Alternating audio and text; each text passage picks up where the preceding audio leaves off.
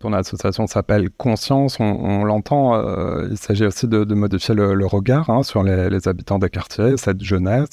Euh, et parmi cette jeunesse, euh, celle qui peut avoir eu affaire à, de la délinquance, tu rencontres aussi beaucoup de familles de, victimes, des mamans notamment.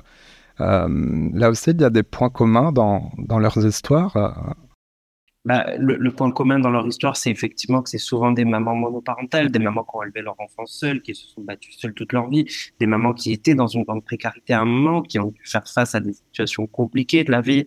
Elles se sont retrouvées seules à gérer des enfants, à savoir s'il fallait payer le loyer ou leur donner à manger. C'est des mamans qui euh, sont des battantes, des mamans qui sont des guerrières, des guerrières, parce que ces mamans, elles ont euh, porté leurs enfants, elles les ont poussés jusqu'au bout, et malgré le fait que leurs enfants soient tombés dans la drogue, malgré le fait que leurs enfants sont morts aujourd'hui, elles continuent à se battre. Elles continuent à se battre pour euh, les autres enfants. Elles continuent à se battre pour euh, les, autres. Moi, j'entends beaucoup ces mamans dire, moi, je veux plus qu'il y ait d'enfants qui tombent. Le mien, il est tombé. Eh ben, je peux aller voir les jeunes et leur expliquer que regardez, ça peut arriver à tout le monde.